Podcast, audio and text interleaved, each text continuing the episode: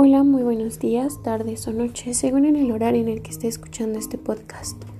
Hoy, para la materia de filosofía, estaré explicando acerca de los postulados principales y aportaciones de René Descartes a la filosofía moderna. Entre él hizo bastantes aportaciones y se considera como el padre de la filosofía moderna, pero sus postulados más importantes son los que voy a mencionar a continuación. Uno es el racionalismo. En el racionalismo, Descartes afirmaba que, del mismo modo que un matemático, con la fuerza de su razón logra resolver sus problemas. En, dicho de otra manera, el filósofo puede conocer la verdad mediante la única fuerza, su razón. Según los racionalistas, los datos de los sentidos son engañosos. No nos podemos guiar solamente por lo sensible y solo la razón constituye un medio seguro de conocimiento. De esta manera, el razonamiento es la única manera en la que podemos entender al mundo y llegar a descartar o a ver las cosas como realmente son. El racionalista se contenta con el razonamiento y este razonamiento a su vez es muy abstracto. Otra de las aportaciones de René Descartes es el método cartesiano. En este, él propone un método que ha de ser universal, que esto quiere decir que sea cual sea su aplicación, puede ser utilizado de una manera efectiva. Eh, el método cuenta con reglas ciertas y muy fáciles, mediante las cuales eh, se puede observar exactamente lo que pasa y no tomará nunca nada falso, nunca algo falso por verdadero. Eh, además de que siempre se llega al conocimiento verdadero de todo aquello que es perceptible. Las reglas del método pueden resumirse en cuatro fundamentales. La primera es la regla o evidencia. En esta solo se acepta como verdadero lo evidente, lo evidente. Pero, ¿qué es lo evidente? La evidencia se produce solo en la intuición es decir, en un acto puramente racional por el que nuestra mente capta o ve de modo inmediato y simple a una idea. La intuición es la captación intelectual inmediata de una idea.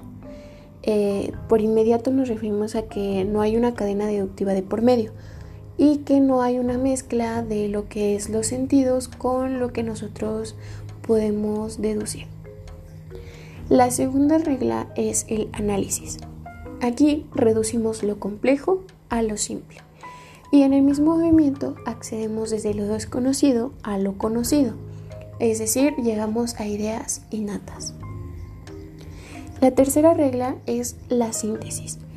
En este eh, implica un proceso ordenado de deducción, en el que unas ideas se encadenan a otras necesariamente.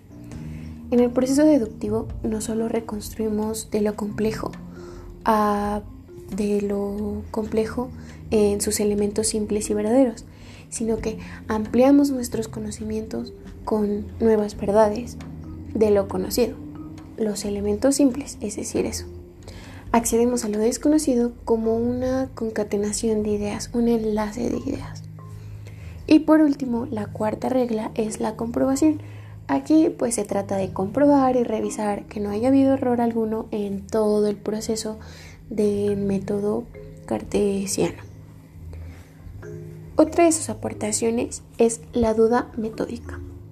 La duda metódica en la filosofía de Descartes es una forma de buscar la certeza mediante la duda de una manera sistemática aunque dudosa de todo. El método básicamente consiste en descartar todas las afirmaciones y tipos de, conocimiento que no sean indudablemente verdaderos.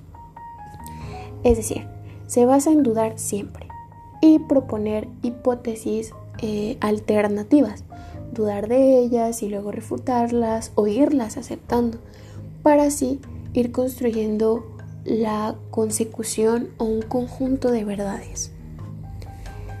Por último, eh, otro de sus postulados es pienso y luego existo. En primer lugar, esta certeza confirma que existimos. al menos como seres pensantes, pues se puede cuestionar todo, excepto que dudamos. Por otro lado, eh, dudar para el filósofo ya es una forma de pensamiento. Por ello, si pensamos, nosotros somos. En este sentido, el luego de la expresión pienso y luego existo debe ser entendido como entonces, por lo tanto, pues es más visto como una consecuencia. Así es como se puede interpretar la frase pienso y luego existo, como el punto cero desde el cual Descartes pretendía demostrarnos la existencia de otras cosas a partir del reconocimiento de nuestra propia existencia. Y bueno, esos han sido los postulados principales y aportaciones más importantes de René Descartes. Espero que haya sido de relevancia y que sobre todo haya sido de su agrado. Yo me despido, no sin antes desearles un excelente día y agradecerles por escucharme. Muchas gracias.